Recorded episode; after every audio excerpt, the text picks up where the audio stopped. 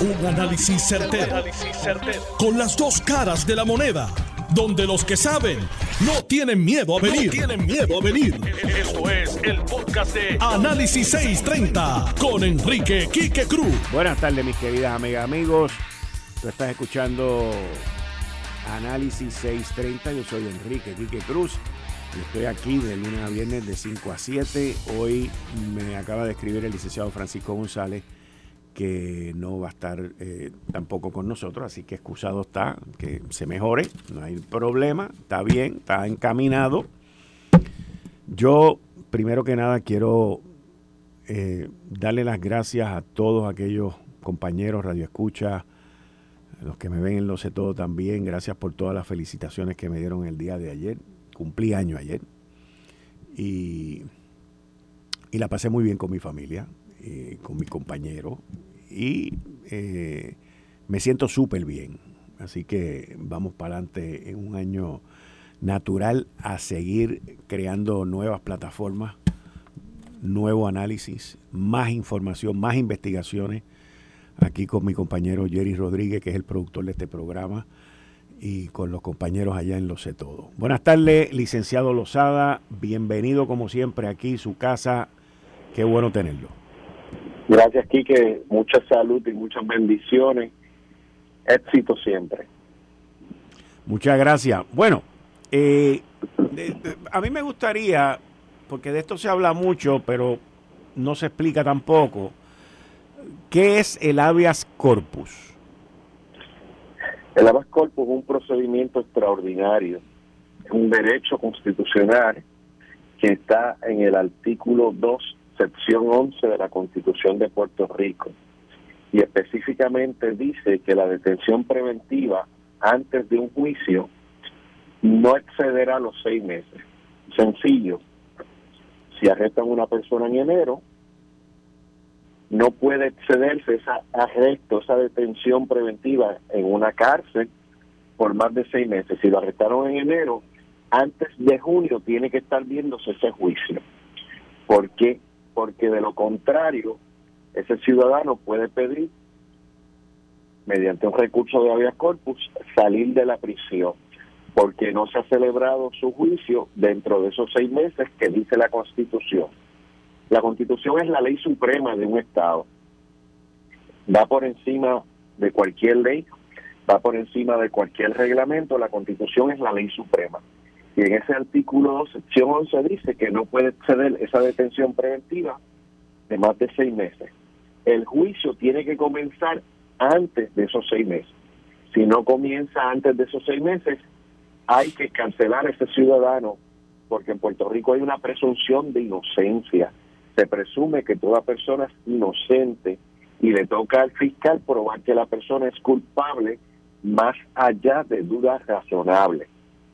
Así que está pasando, en, después del huracán María, Irma y María, que, recordamos que fue en septiembre del año 2017, 20 de septiembre del año 2017, María afectó a todo Puerto Rico, nos quedamos sin luz, nos quedamos sin agua, nos quedamos sin celulares, nos quedamos a oscuras. Destruyó postes, destruyó carreteras, fue terrible y los confinados estaban en las prisiones. Y aquellos que ya llevaban seis meses empezaron a radicar con sus abogados la petición de habeas corpus. Y le tocó al Tribunal Supremo de Puerto Rico decidir si esos efectos atmosféricos podían paralizar ese derecho constitucional. Y se llevó ese caso en particular, un caso de pueblo de Puerto Rico, versus Aponte Ruperto y con una opinión de conformidad de la juez presidenta, eh, señora Maite Oronos Rodríguez, determinó que los efectos atmosféricos no pueden oponerse a los derechos de un acusado para bajo la detención preventiva, es decir, la Constitución de Puerto Rico va por encima de todo, de las leyes, de los efectos atmosféricos, de todo. Si hay COVID y han pasado seis meses, esa persona tiene que salir. Si ha pasado un huracán y han pasado seis meses y no se ha celebrado ese juicio, esa persona que tiene que salir. Los fiscales se pusieron a que la persona saliera, don Aponte Ruperto saliera, porque los distinguidos fiscales entendieron que el huracán era una, cuesta, una cuestión de fuerza mayor, que sí lo es, pero que el derecho constitucional va por encima de esa fuerza mayor, de ese acto de Dios que es un huracán.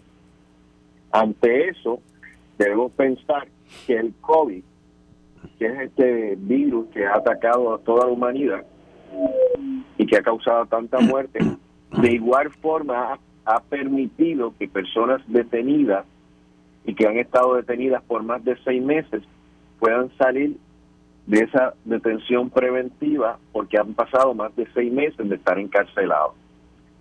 Así que han estado saliendo, lo que han hecho muchos tribunales, y yo lo he visto, es que este ciudadano que ha estado detenido por más de seis meses, el tribunal para garantizar que esta persona ha de comparecer a juicio, le ha puesto un grillete electrónico, le ha puesto una supervisión electrónica para asegurarse que esta persona, y probablemente lo hacen lo que ellos llaman lockdown, es decir, encierro total, que esta persona sale de la cárcel, pero va a estar en su casa con un grillete monitoreado 24/7, 24 horas, 7 días, 7 días de la semana, de forma tal que esta persona no pueda salir a delinquir.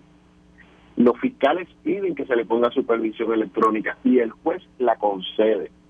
Claro, la conceden estos delitos graves, serios, como son los asesinatos, como son los delitos de ley de armas, pero aquel que lo cogieron llevándose un racimo de plátano, que es un delito grave de apropiación ilegal, a ese el juez no le pone un grillete. Pero aquel que tiene un delito grave, serio, sí le pone un grillete para garantizar que este individuo, que esa persona, que ese ciudadano, que se presume inocente, no se mantenga cometiendo nuevos delitos. Okay. Esto es como se puede visualizar lo que es el habeas corpus y lo que ha estado pasando en el Departamento de Corrección y Rehabilitación, porque los abogados han estado pidiendo que estas personas salgan en libertad porque han estado en detención preventiva por más de seis meses y su derecho constitucional hay que salvaguardarlo. Eso es lo que ha estado pasando, Quique. Yo, yo con el derecho constitucional no tengo ningún problema, pero la pregunta que tengo es la siguiente, y, para que la gente lo entienda.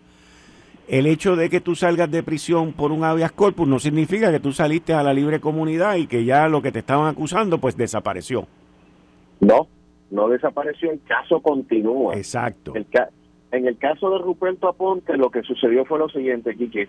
A ese señor lo arrestaron en junio de 2017 y en diciembre el caso se había suspendido cinco veces. Es decir, que ya habían pasado los, seis meses y unos días más y todavía no había comenzado el juicio. Por tanto, el Tribunal Supremo se dividió, hubo jueces que dijeron que debía estar detenido porque los efectos atmosféricos detuvieron los procesos en los tribunales y la mayoría entendió, la mayoría de los jueces entendió que no era posible que los padres de la Constitución, los que hicieron la Constitución, sabían que Puerto Rico es una isla que ha sufrido huracanes toda la vida y que ese derecho constitucional sagrado había que protegerlo, había que permitirle al señor a, Ponte salir, pero con supervisión electrónica y de igual forma que compareciera a juicio, porque a pesar de que había un huracán o que hubo un huracán y que los tribunales, muchos de ellos estaban cerrados por los daños que sufrieron, y que no había comunicación y las carreteras estaban dañadas y no había luz y no había comunicación telefónica, ese derecho constitucional había que guardarlo. Pero el juicio continuó y todos los procesos judiciales continúan a pesar de que la persona salga. Lo que hace el tribunal es guardar la seguridad de las personas, de la comunidad y garantizar el derecho del ciudadano acusado, pero el juicio continúa en libertad. Si sale culpable, va a ser encarcelado. Si no tiene récord previo, puede cualificar para una probatoria. Si tiene récord previo, va a ser encarcelado. Ok, y entonces, el, ¿queda a discreción del juez o de la jueza si le pone el grillete o no? Sí, piensa que en todo delito grave serio, todo delito grave serio, el tribunal va a imponer un grillete y le toca al Ministerio Público, le toca a los fiscales peticionarlo. Este, en, en Puerto Rico el derecho es rogado, lo que significa es que tienen que pedir, le toca al distinguido fiscal o a la distinguida fiscal solicitarle al tribunal, pues este señor está acusado de asesinato con armas de fuego. Acusado tiene cuatro cargos, el asesinato, la pistola, el disparar y las municiones. Pues este señor es un peligro para la sociedad. Reconocemos que tiene un derecho constitucional a salir en libertad porque no se ha celebrado el juicio en los seis meses. Pero le vamos a suplicar que le ponga un grillete, que lo deje en lockdown, que esté en su casa 24 horas, 7 días a la semana, en lo que comienza el juicio. Y el juez lo va a conceder, porque son delitos graves, serios, y le toca al fiscal pedirlo. La defensa, sabiendo que va a estar en su casa, que no va a estar en la cárcel, va a permitir y no se va a poner a que le ponga un grillete porque es una garantía de que va a comparecer al tribunal. Si el señor se quita el grillete, se lo corta y se va de la jurisdicción, su fianza va a aumentar porque el tribunal va a emitir una orden de arresto y le va a poner una fianza que puedo señalarte aquí que va a ser una millonaria porque burló a la justicia, porque dándole y respetando su derecho constitucional, burló la justicia y eso no lo va a ayudar a su defensa porque si la persona tiene una presunción de inocencia, él debe comparecer y defenderse, para eso están los abogados, para ejercer la mejor defensa, una defensa responsable y adecuada de ese ciudadano acusado. Y pero sigue siendo a discreción del juez. Es una discreción del juez. Las reglas de evidencia, específicamente la regla 218 de procedimiento criminal, es la que tiene que ver con la con la fianza y la supervisión electrónica. En los delitos graves serios, por disposición de ley, lleva grillete. La ley de armas lleva grillete. La droga lleva grillete. Si lleva kilos de cocaína, lleva grillete. Si lleva libras de marihuana, lleva grillete. Todo delito grave serio va a llevar grillete. Todo delito grave serio. Incluye los delitos sexuales, todo lo que sea grave serio. Por eso te dije, que si se lleva un, racimo de plátano, ese no lleva grillete. Si se lleva una gallina, ese no lleva grillete. Pero un delito grave, serio, por disposición de ley, no hay discreción, lleva supervisión electrónica. Ok. Y, y entonces, al tener grillete, eso cae bajo el sistema de corrección, ¿correcto? El Departamento de Corrección y Rehabilitación, por el programa de servicios con antelación al juicio, son los encargados de monitorear, de ponerle el billete y monitorear a esa persona.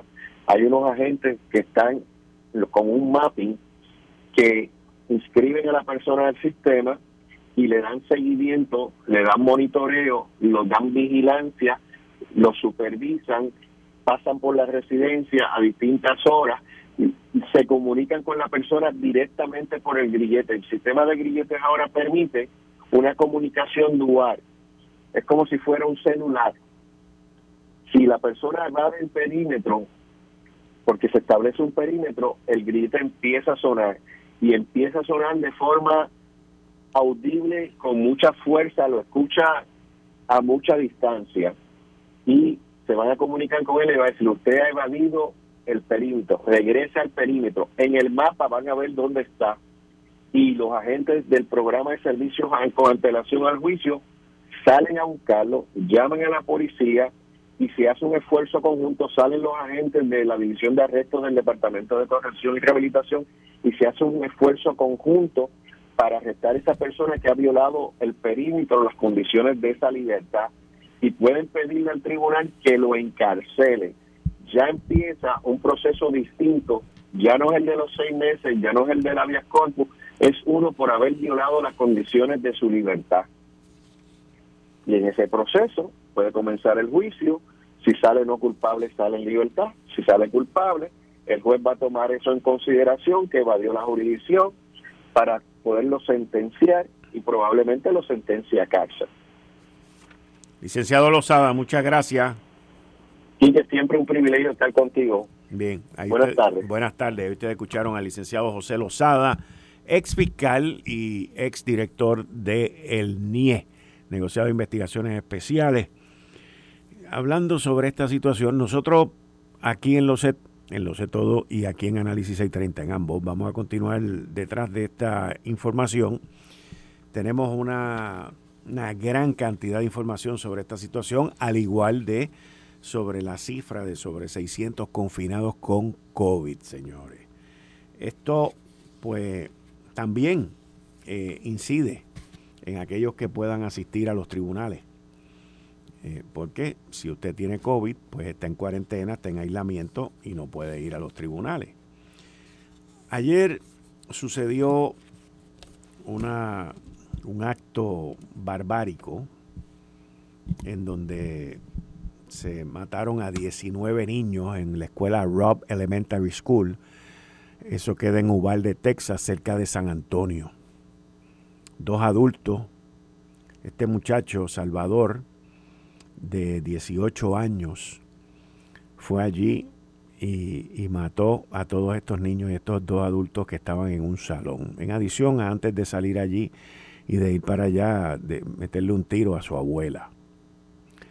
Nosotros, y cuando digo nosotros porque esto nos concierne a todos, tenemos un serio problema de salud mental. Tenemos un serio problema de situaciones que no queremos identificarlas y queremos ignorarlas. Y luego explotan como, estas, como esto. Esto es una cosa horrorosa, horrorosa. Hay personas que con todo y eso dicen que pues su derecho constitucional es to bear arms, tener sus armas de fuego. La pregunta que vuelve y sale en la nación norteamericana es si es necesario tener rifles y armas que es lo que se llaman de asalto, que son casi casi militares. Ahí usted tiene este muchachito de 18 años, los otros días usted vio otro también joven en Bófalo que filmó cómo mataba a toda esa gente en ese supermercado como si uno estuviera viendo un videojuego. Y en algún momento el Congreso de los Estados Unidos va a tener que asumir su responsabilidad. No es solamente la responsabilidad de las armas largas y potentes y poderosas, pero también la responsabilidad de la influencia que estos videojuegos tienen sobre estos muchachos. Porque cuando yo, yo, yo creo que yo nunca, yo, de estos juegos nuevos ahora yo nunca he jugado eso, pero los he visto. Y cuando tú tienes un, un individuo que se pone una cámara y que la y que toma y, y, que comete todos estos asesinatos que son casi casi idénticos a usted está viendo un, viendo un videojuego pues uno se tiene que cuestionar la influencia que esto tiene sobre estos muchachos. De que hay un problema serio de salud mental, sí lo hay. Pero eso no justifica y no debe ser permisible el que estas cosas ocurran. Una sociedad que ignora, que ignora los elementos negativos de la misma, está destinada a fracasar. Y hoy innumerables familias en Uvalde, Texas, están desconsolados, están sufriendo esta situación que se pudo haber evitado.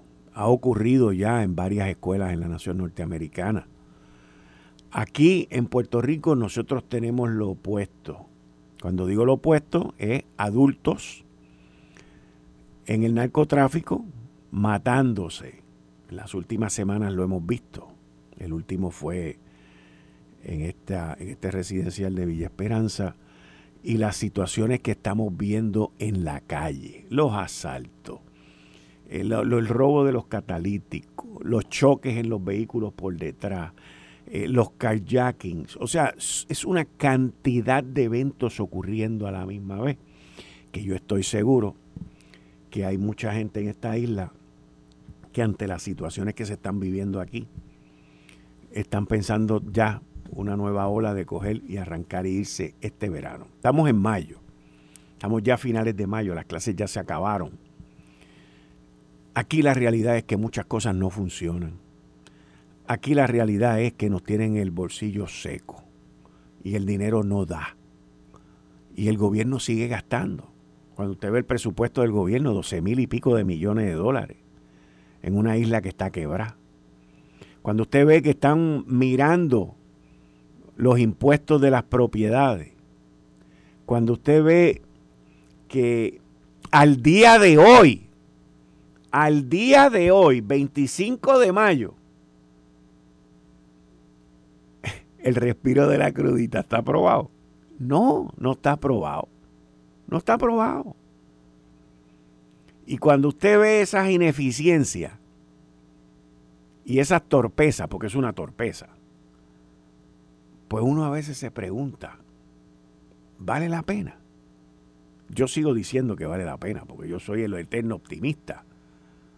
Pero hay que meterle caña a los que hacen que no valga la pena, porque no hay de otra. No existe de otra.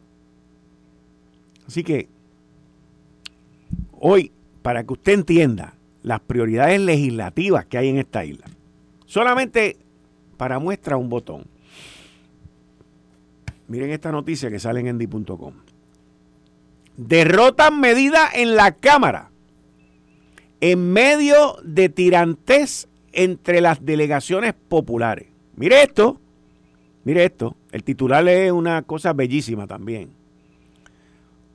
La delegación, la, la tirantez entre las delegaciones populares de la Cámara de Representantes cobró otra víctima. Oye esto, oye esto un proyecto de ley que proponía declarar la semana conmemorativa contra la pena de muerte en Puerto Rico. Para que usted entienda, sobrecargada el titular, sobrecargado eh, la víctima, ¿usted cree que con tanto problema que hay aquí en Puerto Rico hay tiempo para legislar una semana conmemorativa contra la pena de muerte en Puerto Rico? ¿Usted cree eso? O sea, en Puerto Rico no existe la pena de muerte per se. En el gobierno estatal no existe. La administración de Joe Biden, aquí el Tribunal Federal sabe que no puede llevar caso porque la gente, los jurados no lo van a hacer. ¿Usted cree que esto es importante en esta isla? ¿En serio? ¿En serio? Cuando todavía no acaban de resolver el problema del alivio contributivo de la crudita y por otro lado nos anuncian que la leche va a costar 6.50 el galón. ¿En serio? Yo no sé cómo no se abochornan. O sea, yo, yo, si yo fuese un miembro de esa cosa, yo tendría vergüenza decirlo. Yo honestamente tendría vergüenza decirlo. E, esto es, esto es el colmo de lo insensible de lo que la gente en la calle está viviendo. Impresionante, pero impresionante. Eh, estás escuchando el podcast de Noti1. Análisis 630 con Enrique Quique Cruz. ya está. Hola, buenas tardes Jessica, ¿cómo estás? Buenas tardes, gracias a Dios estoy bien. Espero que usted también. Yo muy bien, gracias, muchas gracias. Bueno, Jessica, ¿cómo está la situación del COVID en el sistema de corrección? Bueno, nosotros tuvimos un repunte en estas semanas que provocó que la mayoría de las instituciones penales estuviesen en turnos de 12 horas. Eh, aproximadamente había entre 200, entre 195 200 oficiales correccionales positivos, eh, esto sin contar los positivos en la población y en los civiles había en, en protocolo un aproximado de 150 a 200 oficiales adicionales. Ahora mismo la cifra está entre 260 oficiales positivos con un aproximado de 100 oficiales en protocolo. Se está normalizando, sí, hay una que otra institución que la jornada laboral está 12 horas. Esto, pues, por los compañeros que están en, en protocolo positivo y la poca oficialidad que hay para atender las necesidades que tiene cada institución. Y en términos de los confinados, también. Los confinados confinados no tienen una cifra tan alta como los oficiales correccionales, te puedo decir que confinados puede haber un aproximado en cuanto a nivel isla, entre 17 a 20 confinados positivos, sí, tan pronto sale un confinado positivo en un módulo, se aísla a todo ese a todo ese módulo, eh, se le hace la prueba y los mantienen en observación por un periodo para verificar si realmente se contagiaron o no se contagiaron. Ok, o sea que el, que el impacto principal ahora mismo es entre los empleados y los penales. Prácticamente sí, entre los empleados es donde, entre oficiales correccionales y civiles es donde está el alza en, en los casos en los casos positivos dentro de las cárceles. ¿En qué, ¿En qué ha terminado el reclamo salarial de ustedes? Pues mira, esto ha sido un, una tarea difícil, a veces frustrante, eh, ya logramos un 15% aprobado por la Junta de Control Fiscal, ah, logramos 500 dólares que vienen por una promesa del gobernador que se verán reflejados aparentemente en, nuestra, en la primera quincena de julio, pero todavía el salario base del oficial correccional es un salario base miserable. Aunque hay una convocatoria para reclutar cadetes para ser oficiales correccionales, te puedo decir que no se ha contado con con la cantidad necesaria para poder eh, lograr eh, poder lograr lo que lo que se espera. No es una oferta tentadora. Tenemos el proyecto 459 que es el que garantiza un salario base de 2.350 y un aumento salarial correccional. Este proyecto fue aprobado en el Senado unánimemente pasó rápido sin embargo tan pronto llegó a las manos de Nalmito Nalmito prácticamente lo engavetó. Nosotros estamos esperando por un informe que aparentemente tiene que dar la Comisión de Hacienda de la Cámara de Representantes. Nalmito con, ah, supongo yo que se olvidó del servidor público y especialmente del oficial correccional para hacer su campaña en primarias de para alcaldía de Guayama, pero dejó acá proyectos en, en la gaveta y pronto te puedo decir, estamos esperando que esto se normalice para que los oficiales correccionales nos volvemos a tirar a la calle, para que la Cámara de Representantes entienda que el oficial correccional se respete y que basta ya de hacerle promesas a los servidores públicos y no cumplirlas. También tenemos una un, una, una situación referente a nuestro banco de, de horas. Eh, nosotros ganamos por parte del Departamento de Trabajo Federal que el oficial correccional solamente tiene un banco para acumular horas de 80. Se supone que el oficial correccional cobre horas extras, sin embargo, no sé si fue que a la administración actual se le olvidó este caso y nos dividieron el banco de el banco de reserva y estamos teniendo oficiales corrección haciendo doble jornada sin recibir la remuneración requerida como es debido en ley por estar doblando turnos. Wow. Y cómo, mira, by the way, yo tengo aquí frente a mí un reporte de, de la parte médica correccional que indica que hay aproximadamente 638 casos de COVID positivo y que han habido 19 muertes en el sistema. Pero la, la próxima nosotros tenemos nosotros tenemos entre confinados no sé cuántos confinados han muerto no te puedo dar la cifra exacta de cuántos confinados han muerto por covid sí nosotros hemos perdido cuatro oficiales correccionales debido debido al covid desde que comenzó esta pandemia. Sí este cuatro oficiales correccionales han fallecido por covid por COVID, cuatro oficiales correccionales por COVID. Sí, este, en días anteriores hubo un repunte de, de, positivo, incluso lo, lo que se escuchaba tras bastidores era que había un aproximado de mil oficiales correccionales entre positivos y protocolos, que por eso era que todas las cárceles prácticamente estaban a 12 horas. Lo curioso de esto es que independientemente no se tuviese eh, el recurso del oficial correccional, se continuó dando los servicios a la población correccional, se continuó dando las visitas, explotando laboralmente a los oficiales correccionales, en lo que yo digo, en la esclavitud moderna, en donde se confunde nuestra vocación del servicio público con explotarnos laboralmente. ¿Cómo? Y ahora, tristemente, sin, sin el pago de las horas extras. ¿Cómo? ¿Cómo que sin el pago de las horas extras? Porque al dividir los bancos, eh, esas horas que nosotros acumulamos hasta que no llenemos el otro banco con otras horas, ahí es que todavía no comenzamos a cobrar horas, horas extras. Por eso fue que se llevó ese caso a, en el 2013, si no me equivoco, ¿verdad? Todavía yo no estaba en el sistema. Se llevó el caso ante el Departamento de Trabajo Federal y el departamento determinó que el oficial correccional acumulaba 480 y después de las 480 es que comenzaba a cobrar las horas extra, pues ahora no. Ahora tú acumulas las 480 y ese que pasa de las 480 pasa a otro banco. Y después que en ese banco tú acumules otras horas, otra, otra cantidad de horas, es que vas a comenzar a trabajar horas extra.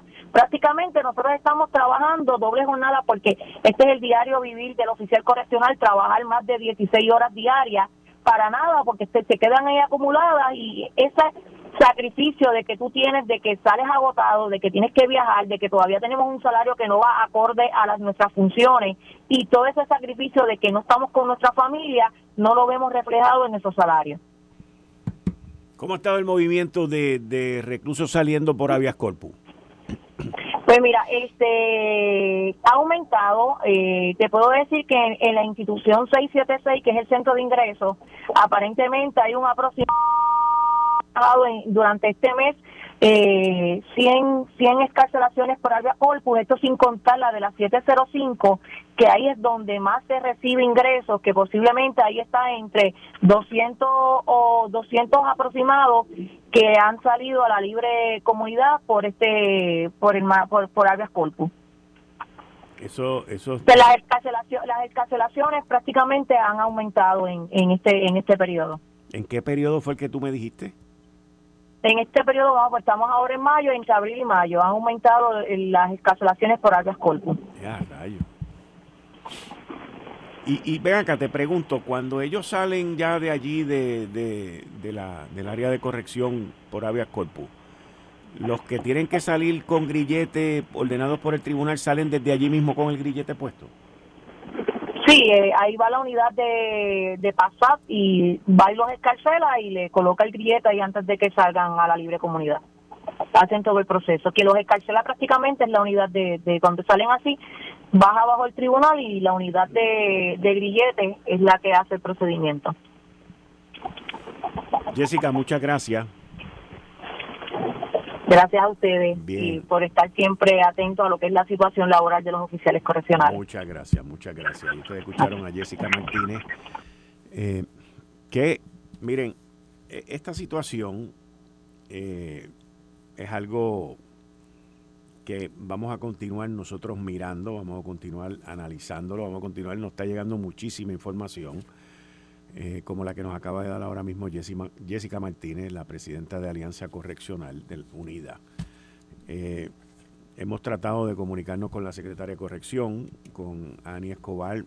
Fuimos infructuosos en ese, en ese intento hace ya como una semana y media, pero la información continúa fluyendo y eh, destacándose y la situación en la calle.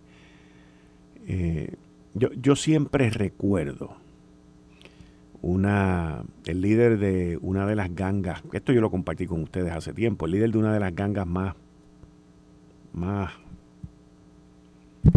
más malas, vamos, para que, por una palabra chiquita de cuatro letras, eh, dijo, estando preso, este individuo está preso y es líder de esa ganga en El Salvador, dijo, si hay paz en las cárceles, hay paz en las calles. Obviamente, eso es cuando las cárceles están llenas. Si las cárceles están vacías, pues usted llegue a sus propias conclusiones. Aquí hay muchas cosas que la Junta de Supervisión Fiscal ha tratado de hacer recortando gastos y hay otras que nos han afectado como lo es los recortes que se han hecho en corrección, como lo es las situaciones que han ocurrido en la Autoridad de Energía Eléctrica, como lo es la situación que están viviendo ahora mismo también los municipios, como lo es la situación que estamos viviendo con la seguridad en nuestra isla. La Policía de Puerto Rico ya pronto va a cumplir 10 años o yo creo que ya los cumplió, de estar bajo un monitor federal.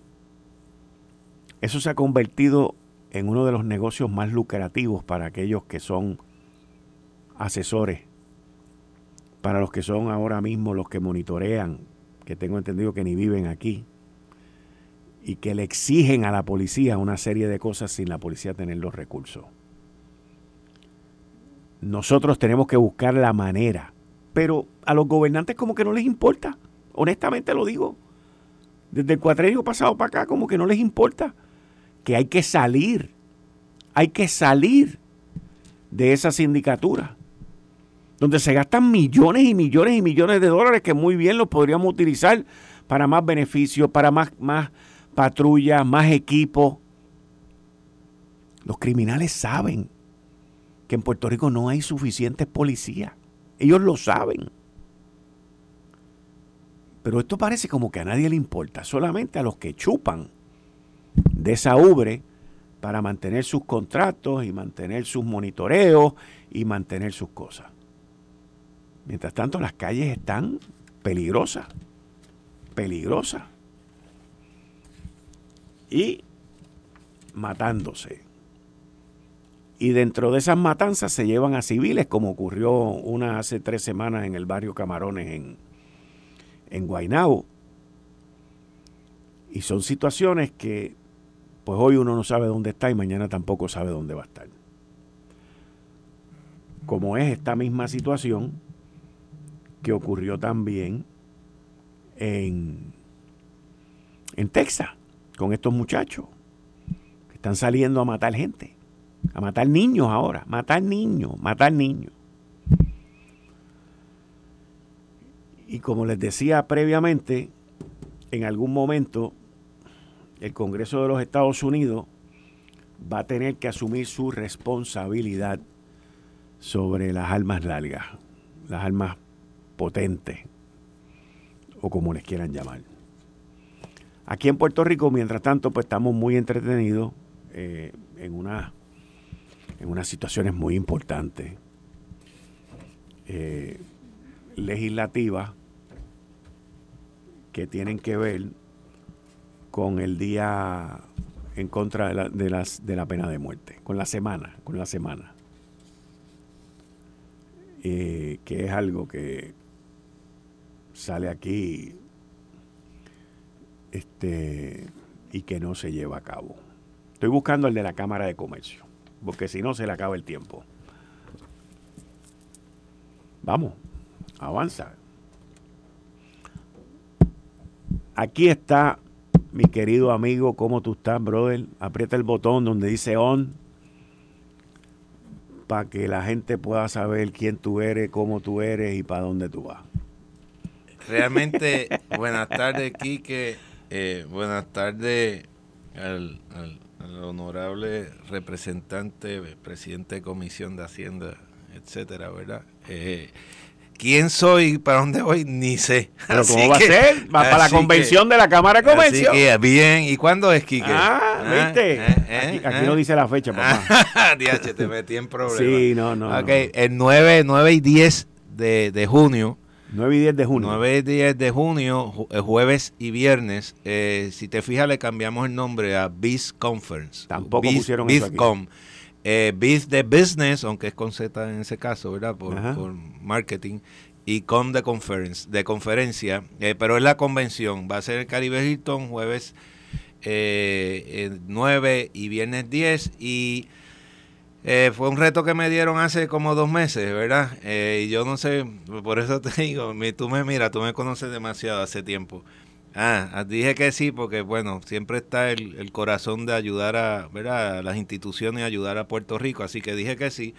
Y nada, se ha estructurado un programa. te cogieron el lado finito de ser expresidente. Eh, eh, sí, el corazón, el corazón blandito, como dicen los amigos, de todo lo que tiene que ver con Puerto Rico, siempre digo que sí. Eh, no importa, mi esposa me dice, pero te vuelves a meter en más líos. Bueno, pues, y la contestación es que tú amas demasiado a Puerto Rico. Bueno, hemos hecho otra vez, a mí no me gusta, tú sabes que no me gusta hacer lo mismo de siempre, no me gusta que, que vayan a ver un foro, que es el foro que hay todas las veces en todas las asociaciones eh, y, estuvimos compartiendo cuando el foro de empresa privada y gobierno estuvimos discutiendo, ¿verdad? así que eso mismo se hizo, se hizo ahora con la convención. Vienen temas bien puntuales que se discuten en diferentes foros de Puerto Rico, pero mm, posiblemente eh, soslayadamente o general, este, no específico. Mira, te doy un ejemplo.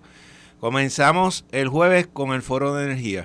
Energía que tiene que ver con el paradigma del sistema energético. Y tú abres los ojos, ¿verdad? Y mira qué interesante. Yo digo, ok, ese es uno de los temas que yo quiero, pero yo, ¿a quién yo quiero traer? Pues va a estar de Luma, va a estar Prepa, va a estar el regulador y va a estar el Departamento de Energía de los Estados Unidos, representante de cada uno de ellos. Así que eh, foro interesante. ¿Y cuál es la idea de esto? Pues yo quiero que a los empresarios, eh, la persona de Luma, eh, y está en el programa quiénes son, es para, para aprovechar el tiempo, ¿verdad? la persona de Luma diga dónde percibe que está la reconstrucción de Puerto Rico, eh, y lo que es el nuevo sistema energético de, energía verdad limpia, etcétera, etcétera. Hay una fecha que sabemos que, hay que cumplir o que se desea cumplir. Que me diga el regulador cómo él ve la cosa y que me diga el de prepa cómo ve la cosa. Porque yo quiero estar seguro y que los empresarios sepan, si uno me dice que voy hacia el norte, el otro hacia el sur, el otro hacia el este y el otro hacia el oeste, estamos chavos, ¿verdad? Invítate al de FEMA, que es el que tiene el eh, billete. Eh, fíjate, estuvimos en, en, en punto, fíjate, estuvimos en un punto de, traerlo, pero quisimos dejar aparte eh, el, el, la parte de FEMA y, cubrir a los que de verdad están en el, en, el, proceso de la reconstrucción. FEMA es el que da los billetes, obviamente. Así que con eso comenzamos. Después venimos en el almuerzo. Eh, yo siempre soy pro mujer y pro jóvenes, siempre. Y siempre, cuando he presidido las diferentes instituciones en 20 años, eh, siempre he tenido mujeres y, jóvenes al lado, aparte de los veteranos, ¿verdad? Como uno ahora. Eh, así que traemos a una ingeniera graduada de Mayagüez, pero que hace su doctorado afuera. Exacto. Eh, que el presidente Obama la nombró a cargo del Comité de, de, Tecnología de los Estados Unidos. Puertorriqueña. Puertorriqueña, Frances Colón. Oye es que el puertorriqueño está, de verdad, hay una capacidad enorme. Eh, y el presidente Biden vuelve y la nombra al comité de tecnología y en adición a ser la directora de lo que es la Asociación de Cambio Climático. Y de eso es que viene a hablar. Y, y, y, verá, para educar un poquito y nutrir a, a nuestros radio oyentes, eh, y uno dice, ¿y de qué va a hablar el cambio climático? ¿Qué tiene que ver eso con economía y con empresarismo? ¿Qué, tiene que ver? Tiene que ver. Calentamiento global, sube el, nivel de los, océanos, hay erosión en las costas, Puerto Rico, y va a hablar a nivel internacional, pero va a tocar a Puerto Rico, ¿verdad? Que es lo que nos interesa. Eh, hay sequía por el calentamiento, hay falta de producto por, por lo que es eh, ¿verdad? La, la agricultura en África, etcétera, etcétera. Quiere decir que, que al faltar producto hay un problema en la cadena alimentaria y por otro lado hay inflación. Así que ella viene a ver la perspectiva del cambio climático, cómo afecta y cómo se tienen que preparar los empresarios en Puerto Rico, ¿verdad? Así que el otro almuerzo, que es el viernes, conseguí, y hasta eso yo tuve que hacer, conseguir a los, main speakers con las conexiones mías, ¿verdad? Cuando estuve en la cámara en Estados Unidos. Eh, viene el CEO de Travel and Leisure Company, que es la entidad de las entidades más importantes a nivel internacional en turismo, eh, Michael Brown. ¿Y de qué Michael va a hablar? Pues va a hablar de lo que es la situación de la pandemia, del COVID, en lo que ha afectado el turismo a nivel internacional y aterrizar en Puerto Rico. La situación, cómo eso afecta a Puerto Rico, igual que a todo el mundo, y qué estrategias él recomienda para que Puerto Rico haga en turismo. ¿Tocamos turismo por qué? Porque Puerto Rico, gracias a Dios, después de 20 años que yo vengo criticando que nos hemos quedado atrás por habitaciones de hotel que no se construían, pues ya hace unos, maybe, ocho años más o menos que vienen construyéndose hoteles, distrito de convención, etcétera. Así que la industria de turismo, que era un 8% básicamente, 7% del Producto ¿verdad? Nacional Bruto, pues yo espero que siga creciendo. No es que va a ser lo primario de Puerto Rico, pero va a seguir creciendo. Así que va a tocar esa parte. En adición, ¿a dónde pueden llamar? 721-6060 y pueden entrar a la página de la Cámara, cámarapr.org, y ahí van a tener todo el programa. Vamos a tener desayuno con el gobernador el viernes, el director de COR3 y el secretario de la Vivienda para hablar específicamente de los fondos CDBG. No tengo tiempo aquí para explicar, pero no es para hablar lo que a lo mejor han hablado en otro foro. Eh, ya hemos tenido conversaciones y estamos enfocando en qué queremos que el empresario escuche. Así que puede entrar. Ah, y para terminar, digo, y no es el último tema que hay, hay agricultura, pero entra lo de NFT, blockchain, criptomoneda, es otro de los foros porque los empresarios tienen que entender que eso llegó para quedarse, aunque está comenzando. Muchas gracias y mucho éxito. Muchas gracias. Junio 9, junio 10, 721-6060. Correcto. O camarapr.org. Y gracias, por, por, la invitación a estar aquí y compartir. Ahí ustedes escucharon al señor Torres John Part, expresidente de la Cámara de Comercio y de otras cantidades de entidades a nivel mundial. Esto fue el, podcast de Notiuno. Análisis 630 con Enrique Quique Cruz. Dale play a tu podcast favorito a través de Apple Podcasts, Spotify, Google Podcasts, Stitcher y notiuno.com.